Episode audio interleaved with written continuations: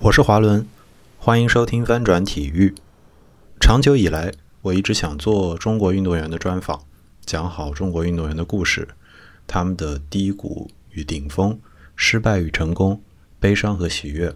我都想听他们讲述。但我从来没想过，第一次吃螃蟹，我就遇上了现在效力于广州龙狮队的前 CBA 状元秀郭凯。凯哥的经历很丰富。他是北大的传奇球员，是 CUBA 选秀早期的开拓者之一。他去过东南亚历练，而且职业生涯里屡次受伤又屡次康复。今天在 CBA 站稳了脚跟，并且成为第一个拿到顶薪合同的选秀球员。但对我来说，更重要的是，凯哥是一个平易近人的采访对象。我和他的聊天很顺利，内容基本覆盖了他职业生涯至今为止的起起伏伏，所以也会分成上下两集来播出。今天这集是上集，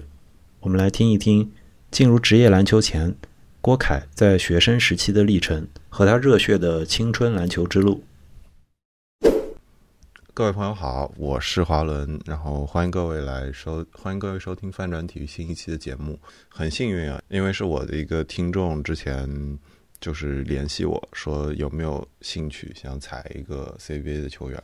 然后我也跟他稍微聊了聊，然后他就给我介绍了。这个现在在广东打球，然后但是现在在北京生活的这个郭凯，然后我跟凯哥也加上了之后，凯哥也非常平易近人，我觉得就是就是也很聊得来，然后我觉得就是有这个契机很开心，因为之前没有真的踩过 CBA 的现役的球员，然后凯哥简单跟大家稍微打个招呼吧。Hello，大家好，我是郭凯，呃，很高兴在。呃，反转体育播客跟大家见面。对，嗯，凯哥，这个我觉得他的这个打球经历就已经很丰富了。然后现在呢，也是呃，应该算是在休赛期的这个复健过程中，所以也有这个时间。既然凯哥主要是打球嘛，那这个。我们肯定是，我觉得是从球开始说起是最合适的。然后我的习惯呢，也是我觉得就是时间线是默认的一条逻辑线，就是比较容易的把你的故事可以串起来。那我们就先聊一聊你打球的这件事儿吧，就是比如说，嗯，最早打开始打球这件事儿，你基本上可能从小就开始打球了，但是你又不是。这个体制这条路这样走上来的，所以你能跟大家稍微介绍一下你最早接触篮球跟小时候打球是一个怎么样的起源吗？呃，其实我父母都是教练嘛，然后我爸是滑艇运动员，然后我妈是赛艇运动员，他们从小就一直在体育局工作。所以我当时刚出生，呃，没多久，然后就一直跟着爸爸妈妈，一直跟着运动队一起生活。然后在最开始，在我出生在河南平顶山嘛，然后我就呃跟着我爸妈，呃，他们给我介绍，就是有练武术啊，有练过乒乓球，然后有练过游泳，练过足球，我都玩过。然后呢，就反正那就跟着这个教练练练，跟那个教练练练，然后就从小就一直在培养自己的这个兴趣爱好吧。但其实每一个都坚持的时间不长，因为可能确实是不够喜欢吧。然后等到我父母来到那个苏州，他们两千年到苏州，因为呃人才引进，然后到苏州开启这个新的这个事业的时候，然后我也去体校。一开始跟着我表姐在那个体校，苏州市体校的那个女篮，那屁股后面练练那个基本功，然后练练练练，哎，我觉得篮球我很喜欢。过段时间，我妈还让我跟着她练赛艇，她说我这个体格骨架大，然后未来一米能长到一米一米九五，然后说想让我跟着她练赛艇。我从小一直看着他们练赛艇，就赛艇其实是一个很枯燥。的运动就呃就是每天就是在水上，然后就是滑呀滑呀滑呀。就我个人的话，就不是说呃很喜欢枯燥的运动，我觉得打篮球有意思，所以我就跟我妈说，我说我要打篮球，然后所以就开始渐渐的就是呃喜欢上篮球了。但是最开始在体校的时候是呃其实是呃就不太重视我嘛，因为个儿还没长起来。就来瘦瘦瘦啊什么的，然后呢，当时跟着那个甲组练，但是教练他就是主要他有任务嘛，我也打不了比赛，所以他不怎么管我。后来我就跟着一个老李教练，那会儿太小了，但是我知道他是那个现在李欣李欣国家女篮李欣的爸爸。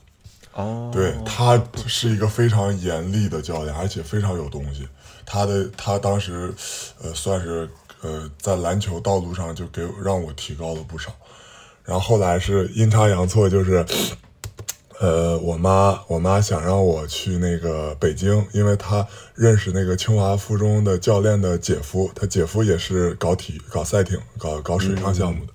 然后呢，我妈说说知道我知道我嗯，我妈就是说知道我那个个子这么大，然后说要不去试一试，去清华附中试训一下。然后那会儿吧，我在苏州市呃草桥中学，当时学习吧，就是在班里算是中等，中等稍微好点吧，就是但是我们那个班是全校最好的班，就一班二班算双语班吧，然后中等，一般年级的话。呃，七百多名，一般稳定在三百多，考得好的二百多，有的时候最好一百多名也有过，就就是这种成绩，但是学习也算还行吧。然后我就那会儿就是，现在引用现在的话吧，就是特别卷，就是有有的时候我我我呃中中间休息呃那个下课十分钟，我赶紧写作业啊，怎么怎么样的，然后趁机多学点啊，或者晚上有补习班啊，还要完成补习班老师的作业啊，乱七八糟。就那会儿就感觉自己就特别卷，就因为我比较好面子嘛，我就我爸妈当时。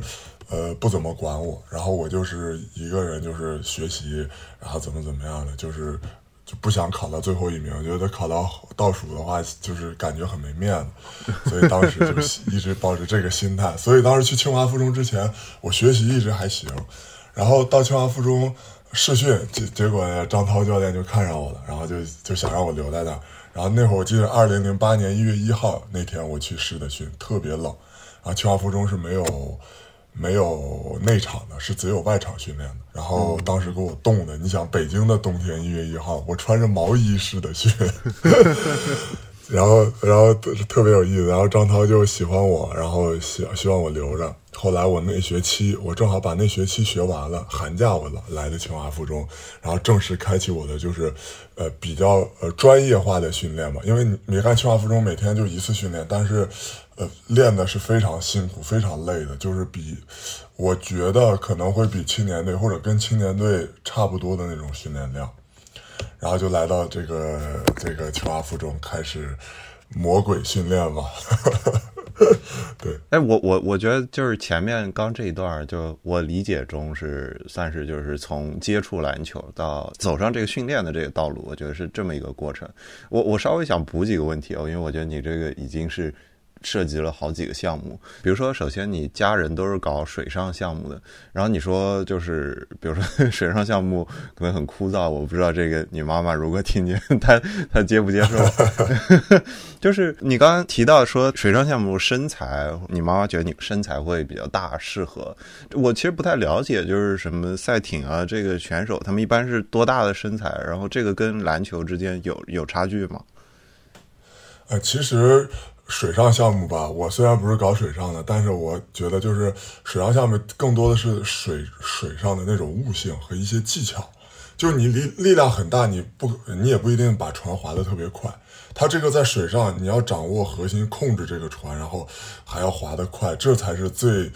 最牛逼的一点。所以说，我的身材吧就比较有优势。当时其实如果不长到两米零四的话，就一米九五。当时拍骨龄也是一米九五。然后呢，我妈可能说，哎，练个公开级啊，从小就练，因为从小什么是公开级？公开级就是呃，就类似这种重量级啊、轻量级啊。哦，公开级，公开级就稍微重量级。对，呃，当时吧，我天天看我妈水上晒的就跟个黑人似的，然后呢，就烈日炎炎下呀，然后就在那儿就在那晒着，然后有的时候下雨也滑着滑着下雨了，那也得滑，就是那种如果不是暴雨都得继续滑，就是真的是很辛苦。然后我妈就在。湖上面就拿着喇叭就喊嗓门，所以我我老说我妈大嗓门大嗓门，呃大嗓门，因为我我的身材吧，其实不太适合打篮球，你知道吗？就我身材我是肩宽，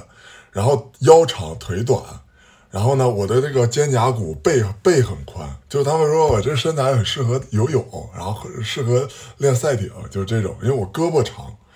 对吧？就我我自己理解，可能胳膊长可能会有优势，就是你划一桨可能比别人划一桨就这是比较幅度大呃有对有用或者幅度大，可能我理解，因为因为水上项目更多的我只是看，但是真正深奥的东西我呃并不是特别懂，因为我我一开始没有感兴趣吧，呃就跟我我就直接跟我妈说，我说妈我我不爱滑赛艇，没意思。你 们天天这个没意思，我不滑。然后之前我妈强迫我练过一段时间，特逗。就是可能父母是最带不了孩子的，这句话说的一点没错。就是我妈说什么，我妈让我往东，我就往西，我就是跟着对着干。然 后我妈气的呀，天天队员都没惹得那么气，我惹得气气。然后我妈干脆就哎，别别别练了，别练了，就就生气，是这样。呃，是这样。明白明白。那你这个水上你试过，然后你觉得就是不是特别有意思。后来去跟篮球的时候，当时你说你就一开始只是跟着就是他们一起练，然后就是就是也不算是队里的，但是就是跟着练。这个是大概是从多大开始，就是坚持了几年呢？呃，其实从初中吧，初一开始吧，那会儿就跟着体校，当时小屁孩儿，有时候跟着体校。后面还运运球啊，练一练，然后他们打对抗，我就下来了，因为我当时年纪太小。然后后来是跟着他们有一个乙组，然后要打，当时要打十五届的省运会，我记得。然后，呃，正好我的年龄正好是刚好，然后说是要培养下一批，然后我就跟着那个李导开始练，算是正式的系统性的训练，然后开始真正的懂懂篮球，呃，算是会知道篮球到底该怎么打。是那那个时候，那个时候你已经长到两米零四了吗？还是没有没有没有？我是我小学毕业是一米八二，我记得就是小学成绩报告单上写的，一米八二。然后初中那三年长了十几公分嘛，长了呃，初三那年是一米九八，到清华附的时候是一米九八，嗯，然后大学大学的时候还长了三公分呢。就是他们说二十三窜一窜，我觉得真的这个这个确实是你只要我那会儿爱喝牛奶，我早上一包一一盒那个三元的那个一斤装的那个鲜牛奶，早上一一盒，晚上一盒，然后晚我那会儿睡的睡觉还好，所以真的又长了三公分。我觉得这个是真的是我我有话语权，我觉得就过了十八岁应该很难长。但是真的上大学，我长了三公分，这是事实。那你那时候在队里，你算个头高，就是你你会被速去打哪个位置什么的吗？嗯，你说在呃苏州的时候吗？对对对，我我那会儿个子就就是中锋，就个子算是比较高，一下窜出来他们好多。对，然后教练后来也很重视我嘛。然后我记得当时我去清华附的之前，呃，他们省队也想调我过去，因为条件比较好。然后后来我妈说的是想让我两条腿走路，希望我就是能学习，呃，也能够训练。然后是因为当时学习我啊，不能说差吧，就是我不是那种不学习的人，就是学习基础也很好。当时我来到清华附中那个普通班，因为初三是普通班，到高一就是所有人在一起，就叫马约翰班，就叫体育班啊，是那个清华的马约翰，对，清华附中对，然后。那个我初三的时候还是就跟着普通生，我当时刚转学，初三下学期转学，然后跟在在那边考试，基本上我数学基本上都考前五名，在在清华附中，就我一般都数学好，语文就不行，所以当时学习还可以吧，我们所以我妈不想让我放弃学习这样的，所以说就毅然决然就给我送到清华附中了。当时贼逗，我去试训的时候，我妈我我不想去，因为周六周日都要补课。你这稍微不补一个就卷不动别人了嘛？我那会儿都内卷，大家都补课，哎呀，都偷着呃去上补习班啊，或者让自己班主任教啊，就这种。那个我我我妈就是骗我说，当时我不是好打篮球嘛，但是那鞋都挤脚，都别人送我的啊，我都四八半的脚，我还穿四七半的鞋。当时那会儿四八半的鞋都很难买。然后我的脚丫子怎么办呀？我妈说去北京，去北京。当时就觉得北京有卖大鞋的，给我忽悠到北京。我说那行，那你答应我的，去北京买鞋。结果鞋也没买着，就过去试训，结果就就被被教练选上了。哎，这个你你说这段，我想起来，因为我很早时候就是喜欢篮球的时候读过最早的几本书之一是姚明刚出道不久时候写过那个自传，他说那个我的世界我的梦里面，然后他也是写他。十几岁在体校里的时候没有鞋穿，但是他那个个头那是真没有鞋穿，就是中国找不到鞋穿。但是我我我现在你这么一说，我想是不是对所有的就是算是就是中锋或者内线个头的球员来说，年轻的时候都会经历这个 没鞋穿的问题。嗯，其实像我们那个年代会有，就是当时我记得我穿的都是匹克，因为耐克鞋当时第一没有大的，第二呃特别贵。当时我家里就把父母就是教练嘛，就是家里就是条件也就是很一般，因为我父母真的就是摸爬滚打到现在。当时最穷，当时刚到苏州最穷的时候，浑身上下我妈住住那个单位的招待所，我们仨人挤一个小房间，把两张床并一起，然后三个人睡睡一张床，然后最穷的时候就五十块钱身上。我妈跟我讲的，真的就是当时吧，我也是。比较勤俭节约吧，就从来不乱花钱那种，在外面。然后当时耐克鞋可贵了，后来来到清华附，结果清华附中是耐克高中联赛，那每年发的鞋，那就跟着你脚发。我的妈呀，那我那会儿我真的就是 瞬间感觉到，就有鞋就很幸福，就是就最幸福的那种，就穿能穿上鞋就舒服的鞋。当时我四八半，到最后到清华附中，我都变四九半的脚了。那基本上市面上那会儿不像现在，一些有些 A P P 啊什么，直接点四九八就就有有鞋穿有买，或者有些代购啊什么国外买，你那会儿哪有这些呀？那会儿最大 市场上四七半的都少，而且我买到的还是几角的那种，就真是纯挤脚。特特有意思，这是小时候真的是我算是吃了挺多苦。那你这个时候你是初三到了清华附中，然后我估计你这时候应该个头已经长到接近两米的样子，然后也是就是算是他们打内线这儿主力这儿。对，呃，初三毕业应该是一米九八，然后到高中的时候到大学之前应该又长了两两公分吧，两三公分这样。对，然后清华附中也是很很累。我们我们张涛教练是出了名的严格，就是真的。然后在，嗯，我跟我今之前有人采访我也说，最苦的就清华附中，当时没有场地嘛，然后在外面冬天像北京零下多少度，就不能穿热身完之后就不能穿裤子了，只能穿短裤。然后夏天就是那太阳晒着那个胶皮上面都冒着那种像是着火的那种东西。那种，然后你就在在那边训练，就真的就是，呃，当时也是吃了很多苦。当时清华附中，我到高三那年才有馆建起来的球馆。那那之前室外的球场，这个是就是清华自己的场地吗？还是就借？就是呃，清华附中的室外场地，他当时只有室外场地。对，我其实我觉得就是这个这个，我们可能放在后面聊到 CUBA 也会说到，但是。就我感觉，真的中学的教练能够请到，就是说，就是职业队退下来，或者是就是有这种背景，然后能够认认真真带的，其实也在全国范围内也不多。清华应该算是在这方面做的很领先的。对，而且当时我呃，清华附中当时张张导的要求，包括训练啊，包括的，他真的是我在清华附中真的是完全提高了一个不止一个档次。就是从呃力量啊到耐力啊，当时一点不夸张，就我们最拿手的就是全场紧逼，然后当时逼四节都不带喘的，就是根本就是感觉不是很累，就会累，但是感觉不是很累，就有时候上来比较喘，然后后来跑开了之后，哎，觉得就是能能能跑四十分钟，当时是四十分钟一节一场。你们高中就是像你这样，就是从其他地方来到清华附中的学生多吗？就是你们队里，嗯，基本上全是没有北京本地，因为当时马约翰班是集体户口，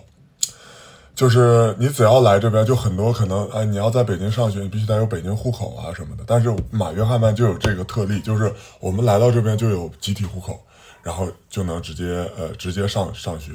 就所以这个是马院马班清华附中就马班的这个优势吧，就可以全国招生，面向全国去招生，都能招到好苗子。所以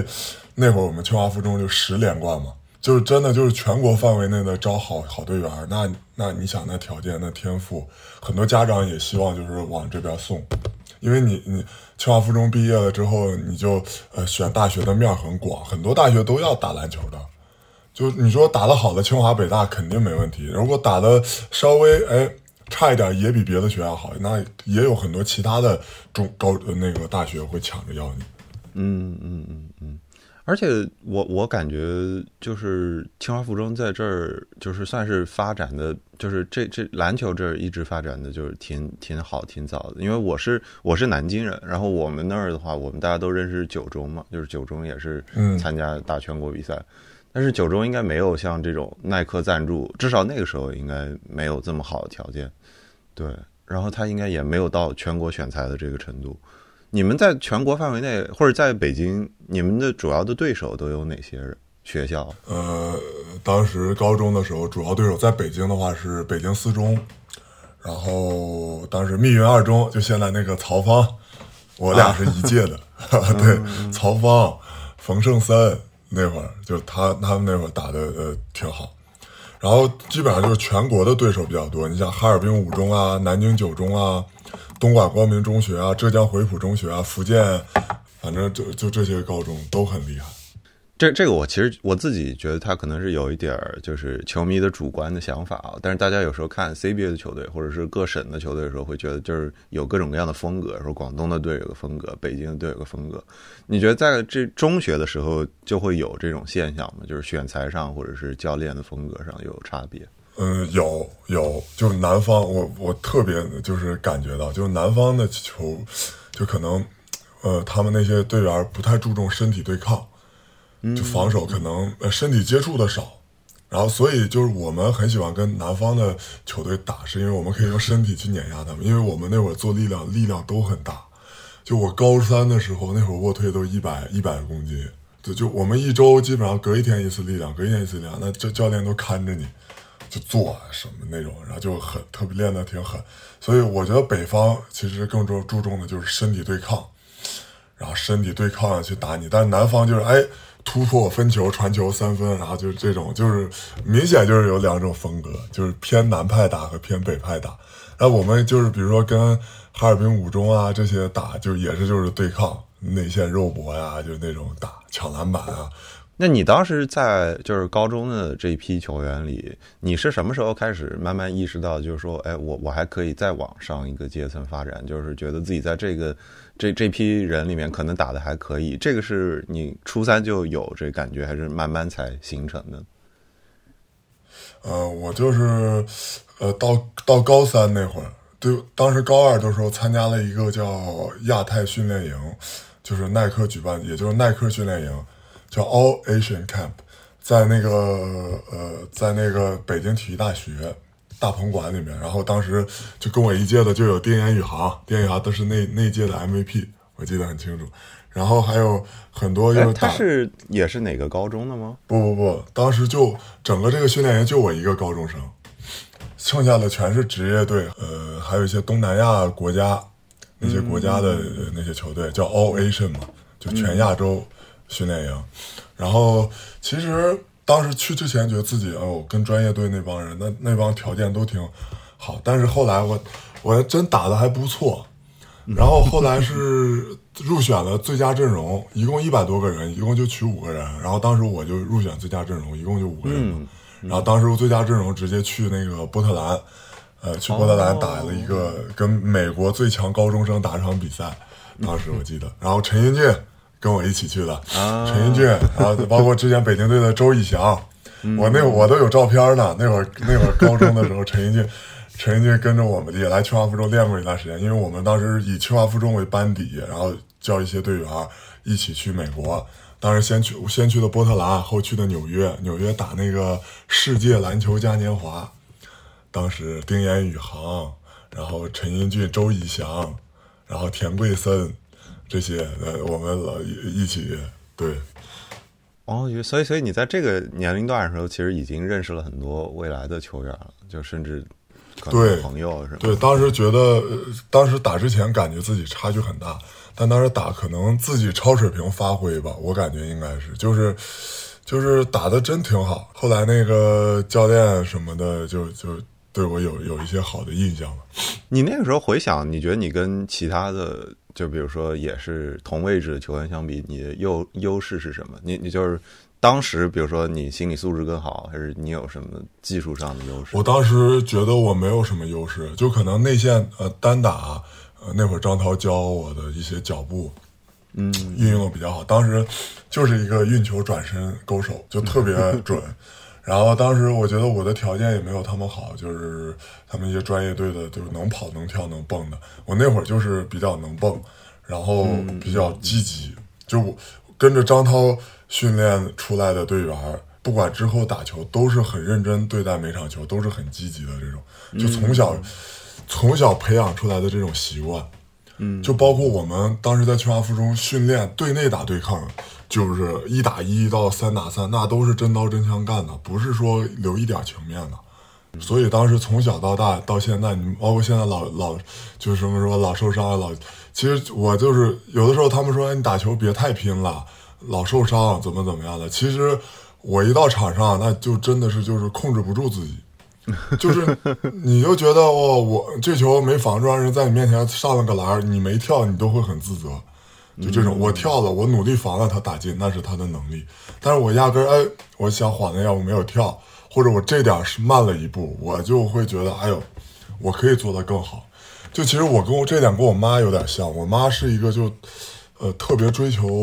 完美的人，就是虽然永远不能做到完美吧，就她做任何事情她都不希望有瑕疵，就是可能就不希望有太多瑕疵，都希望做到哎，达到我心里的这个目标或者更好，哎，我心里才能踏实，才能睡好觉。我妈是这样，所以说，呃，我这点比较像她，就是说难听点，就是有点强迫症。就这种这种，我其实有点强迫症，就是我东西，我这件事情没办法，我晚上睡不着觉，或者比如说手机上，哎，这个微信上有个点点，我不点掉我就难受，就就就这样，所以说，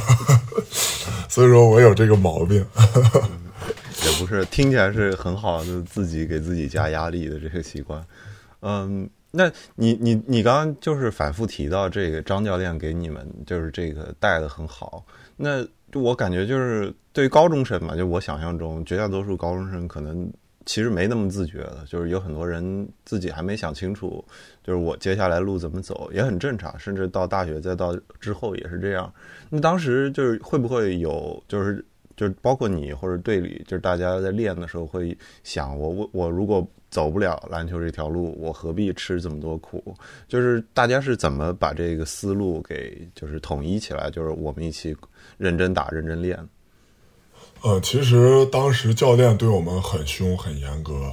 当时呃，反正就是很凶吧。然后，但是我们当时大家球员还是很团结的，就是。呃，也是希望能够拿冠军，因为当时十连冠嘛，总都不想从自己这一环断下来，所以当时就是，呃，有这个目标，然后再加上当时训练就是训练，没有什么业余的活动，就有时候偷偷跑去网吧 打游戏。当时我也比较贪玩，然后好玩那个什么魔兽世界，然后就是贪玩，就是想去网吧打游戏，就是唯一的是周日的爱好，白天就去网吧打游戏。然后平时吧，就是在屋里面，就也没有事儿干，手机最多有一个 M P 三，M P 三，然后那个听听音乐啥啥玩意儿没有，没有什么业余的活动，所以有的时候没事儿也自己去加练，做做力量，投投篮儿，就这样。当时小，然后加上教练很凶，然后就所以说就很害怕教练。当时我们所有人都很害怕张导。然后所以说也没有说敢干别的，除非你说那我不干了，我就要回家。那当时我就想着回家多丢人啊！你都来北京了上学，然后又被北北京啊怎么开除了，怎么怎么样的？那回家让别人看笑话。当时也是有这些嘛，但是而且觉得就是清华附中是一个非常好的一个平台，能够让你上一个好大学。当时你看我那些师哥呀什么的，都清华北大。然后包括一些什么人大呀、科技大学啊，这些全是好大学，就就所以说，呃，这个对自己来说也是一个奋斗的目标吧。当时就想打好，打好了你就有好大学上，所以这这也是自己奋斗的目标。这个挺有意思，我觉得这个听起来就是你很早就已经在感受这个体教融合的这个这个这个中间的最核心的一环，就是可能大家对于上学很有动力。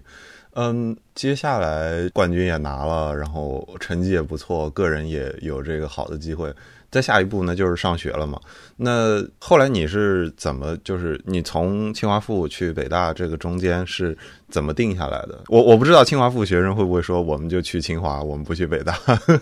啊，这其实正常是这样。当时，呃，北大要保送我，然后清华其实也也很想要我。然后当时吧，呃，我其实是考虑了很多点，就是因为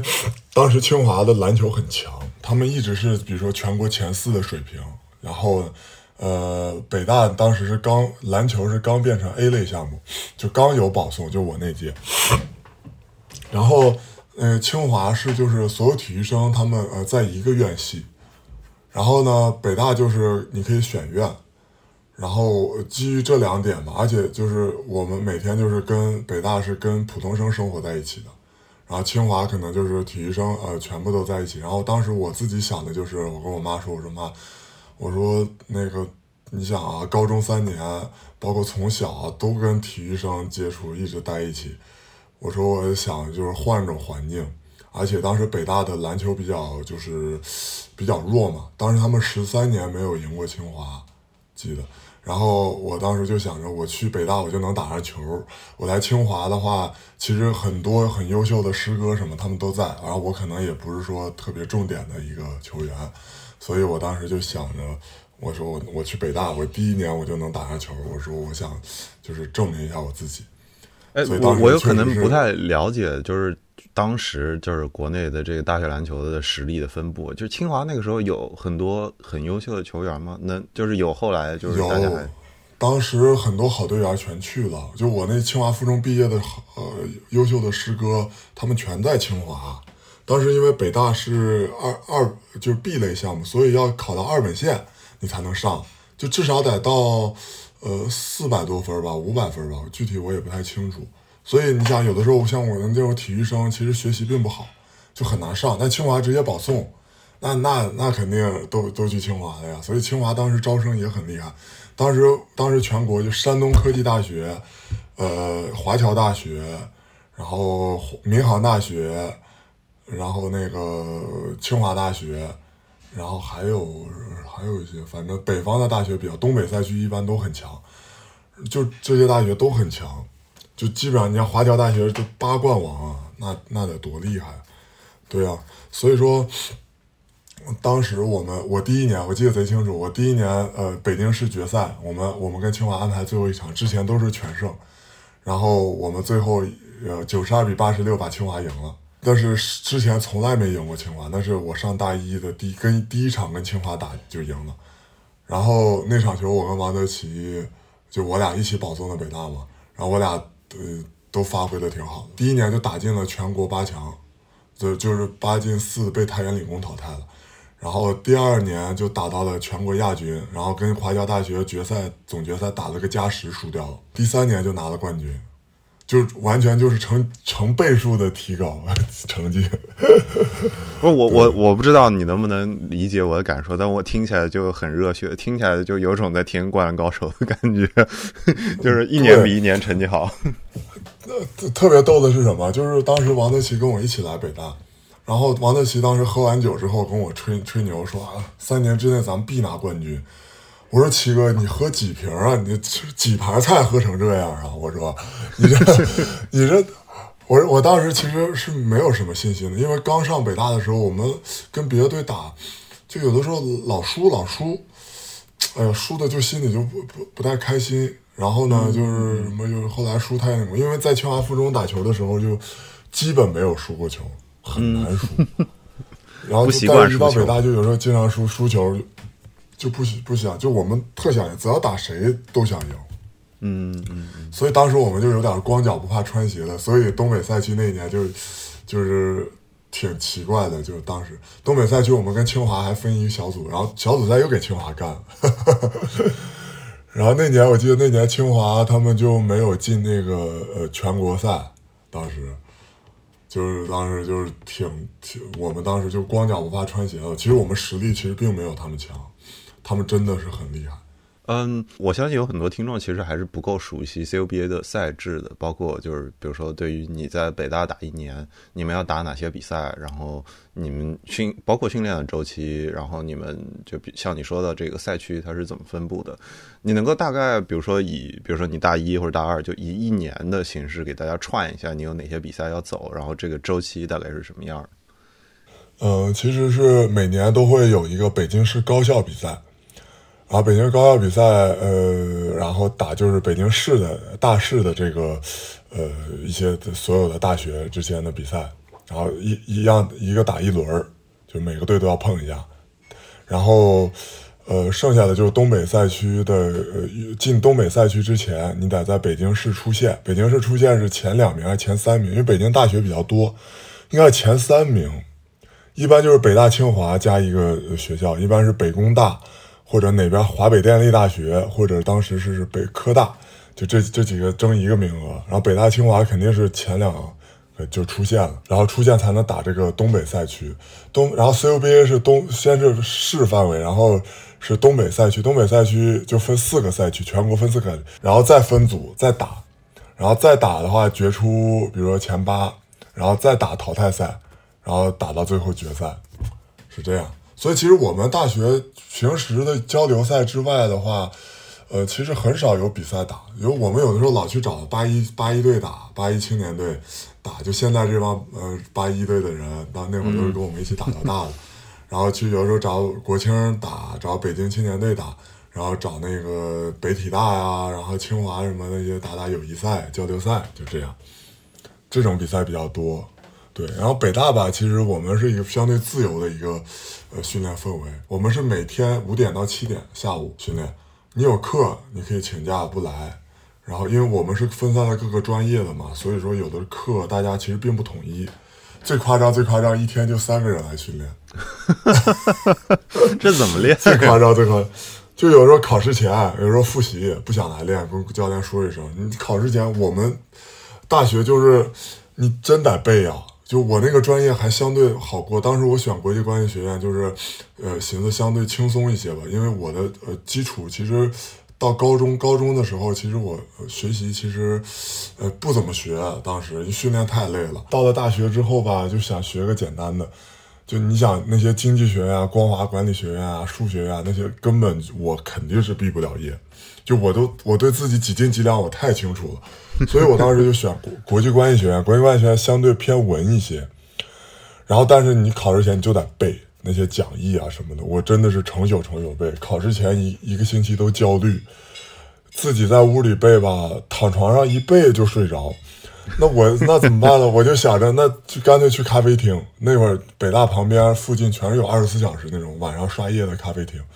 就在那儿。背，人家普通生都是理解着背，我是死记硬背。然后有时候我背好几天，我最气人的就是我背了好几天，然后才考个六七十分，刚刚及格。我那普通生，我那室友，就考试前翻了翻了翻讲义，看了一遍，整个看了一遍，看了个通宵。然后第二天早上八点考试，直接考了个八十多九十多。哎呦，我就说这真的是，这真的是就是上北大能上北大的，真是不一样。确实脑子好使，我这真的是我死记硬背，我都我都考不了，就真的就是。然后我当时考试，我就写满，我就想着，我就算我不会写，我态度放在这儿，老师多少给点人人情分嘛，对吧？因为大学其实并不说我们这门课就没有说是标准答案，不像数学、物理啊，那就标准答案。我们你写出自己的想法或者什么，老师有的时候也是会给你分，就不会说轻易去挂挂你，你挂你你还得重修啥的，也也很麻烦。所以说老师会有一些人情味在里面，所以这这也挺逗。但我我最好的我我大学就是几年没有挂过科，就有的时候确实是英语英语不会不会的，但是我真的就是死死乞白咧往上写。就当时有一门叫英汉互译，我看不懂。但我就看懂那几个单词，我就自己编，估编，然后往上写。期末考试只是其中占一部分评，你平时你每次去上课也有平时分，然后作业也有作业分，期末考试只占一小部分，所以老师有的时候酌情也不会挂你，给你个六十分，不会卡你，就这样。但是你如果说你不上课，你还不交作业，你还考试写不行，那绝对挂你，那就没有什么说的。所以说，平时你上课得有个态度，就就是哎什么给老师这个印象留好了，然后怎么样的。也会好一些。你你你刚刚说到你就是同宿舍，还有就是普通的，就是你的宿舍同学跟你考上一门课，然后他随便准备准备就考得不错。你的生活跟就是北大普通的学生都是在一起的。这个我刚刚在你在讲你清华那附中那段的时候，我其实也好奇，但是刚刚我没问，因为你的训练也好，比赛也好，你肯定要跟着这个赛季的周期在走，但是你也有学校周期。那你平时就是是。交往的同学里，就是一般大家都是队里的，或者是打球的，或者是练体育的，还是就是都会互动，然后也会跟就是普通生交朋友。我大学玩的最好那些全是北大的留学生，然后包括我的队友，队友肯定经常玩嘛。嗯，对，然后留学生，然后也有普通生，然后就跟着我们一起玩，也有喜欢打篮球的。因为我当时大学还兼社团，参加了很多社团。你参加了哪些社团？呃，当时就是有那种篮球社团，然后我还是北大二队女篮的主呃教练，然后还是我们院队的院院队的教练。当时刚来嘛，对大学新鲜感嘛，一看一一入学那社团什么就在路边啊，招你入入社啊，怎么怎么样的那种。哦，魔术社团，对，参加魔术社团，学那个扑克牌魔术，我现在还会俩呢。对，然后那会儿就是平时兼顾很多事情嘛，也挺有意思。就教练他也不会阻止你，有的时候。你出去社交啊，什么喝酒啊，谈谈恋爱啊什么的，呃，教练他都不管。就是我们教练，北大的教练是特别开放、特别好的教练。嗯，我来。稍微拱个火啊，因为我我有点好奇这个事儿，因为我我身边有认识一些北大清华的朋友，就大家有点有时候会相互开玩笑嘛，这个是北大清华正常的一个关系。那我我但我感觉在总体来说，就是风格上，北大相对来说会显得就是自由一些，甚至有人说散漫一些，然后就管的没那么严。然后清华呢，一方面也理工一些，然后也严格一些。听起来就在你刚刚哪怕是描述附中跟上大学之后生活的这个习惯上的变化，感觉都有这个对比在。你觉得跟就是在篮球上也有这个差别吗？对，就是其实上大学的时候，我感觉大自己大部分时间就吃老本，吃高中留下来的老本，就自己训练其实并没有 并没有那么上心了，就是有的时候可能会偷懒啊，因为北大训练其实很轻松。然后我们练的，大家就是有点这种快乐篮球的意思，就教练对我们也是很轻松，大家一直都是愉快的氛围。然后练完了，我们就一起哎，比如说哎出去喝喝酒啊，然后去网吧啊，怎么怎么着，就就是极度不自律。现在如果现在评价当时，对现在评价当时就真的是不自律，因为上大学之前我没有喝过酒。然后没有说去过酒吧呀、夜店啊这些地方，然后上大学之后，哎，朋友啊什么的，那真的就是带你去玩啊，去见识，真的哎想玩，就是那种好玩、贪玩，然后打游戏啊，有的时候甚至玩通宵啊，怎么这这些，就是自己小时候真的是很贪玩，但是真正到这都大一大二的时候了，到大三大四就是基本上也不怎么熬夜了，就是呃喝酒也少，就是基本上就是因为已经。接触过了嘛，就是没有说太大的兴趣了。那除非是没有有必要的一些应酬啊，或者说是朋友什么真的邀请你，那你去出席一下，或去去一下，然后怎么着？但其实就不像之前玩的那么狠。你像高中每天查房关在宿舍里面，是晚上是不能出去的。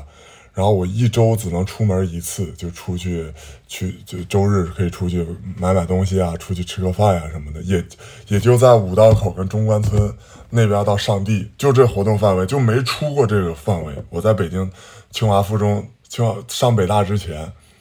从来没出过这个范围，就东到五道口那边到中关村这边到上地体大那块就没有超过那范围，特别夸张。对，所以说，所以说就是压抑吧。当时一到大学了，哦，你会感觉到，哎，没人查房，二十四小时你可以回宿舍，你玩到几点你都刷卡回宿舍就行，很自由。当时啊又贪玩儿，所以说就是也是玩儿。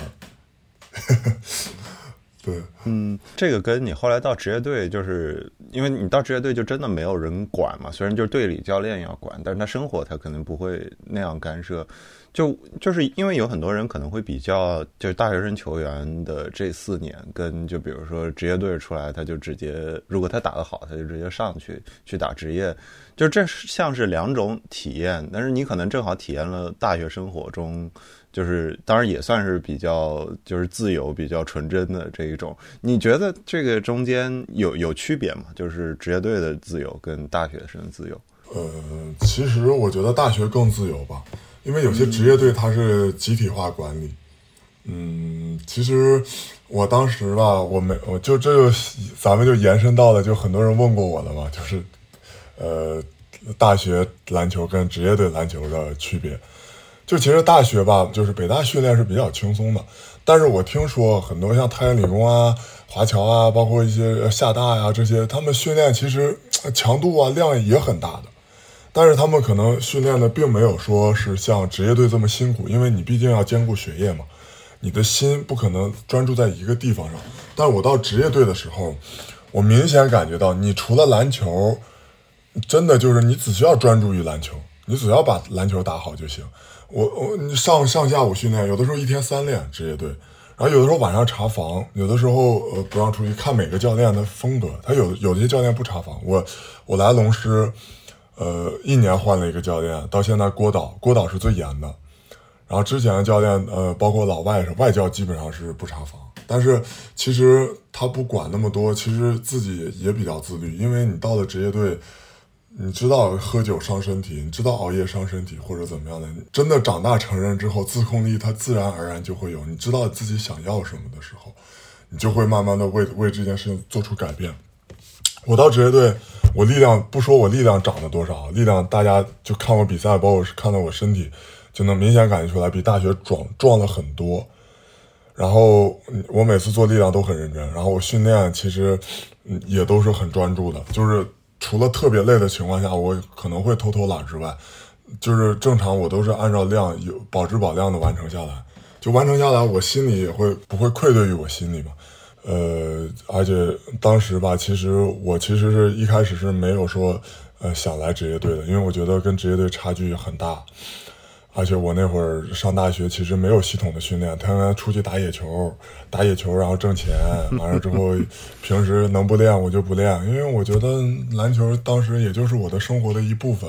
我需要去社交，我需要去那个呃认识朋友啊，或者说为自己未来做规划，我没没想过要打职业。在你上职业之前，就是有一段这个，我相信很多人不是很熟悉，就是你打过三 v 三这个嘛，这个是我当时我我那次预采的时候我跟你说了，就是说当时那阵儿，就是你能跟大家稍微介绍一下吗？因为三 v 三跟正常其实篮球还是差别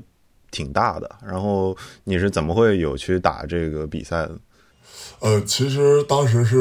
呃，我们北大想组一个队。然后我，然后叫上赵强，我们几个几个人，我说咱们去打打试试吧，因为我们当时是有外卡，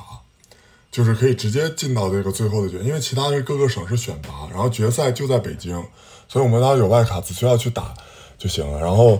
那个我们当时一直打到决赛嘛，就是其实我觉得三对三跟五对五最大区别就是它的攻守转换速度非常快，而且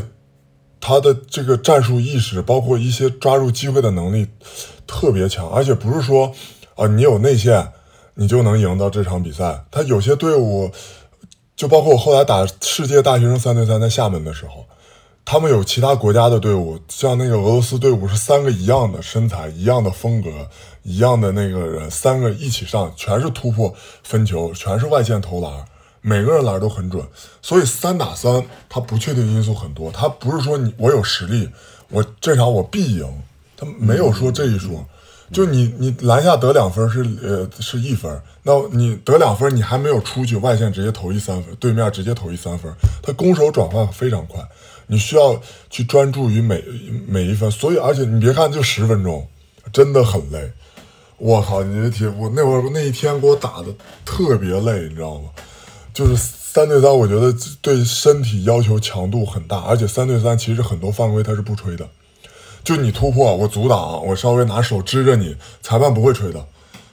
而不是说，哎呦，像像五对五，哎呦犯规罚篮什么的，节奏相对来说会比较慢一些。但三对三，呃，其实很累的。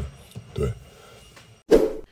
我是华伦，感谢你收听翻转体育，让我们一起丰富中文体育的叙事，拆掉体育的高墙。作为一档坚持 RSS 分发的中文体育播客节目，每一份支持都对我非常重要。欢迎点赞、评论、转发，一键三连，也可以在爱发电平台上进行打赏。如果你听完节目非常高兴，想和我进行更深度的互动，欢迎通过微博和邮箱联系我，我会把你手动加入微信群里。我们下期再会，拜拜。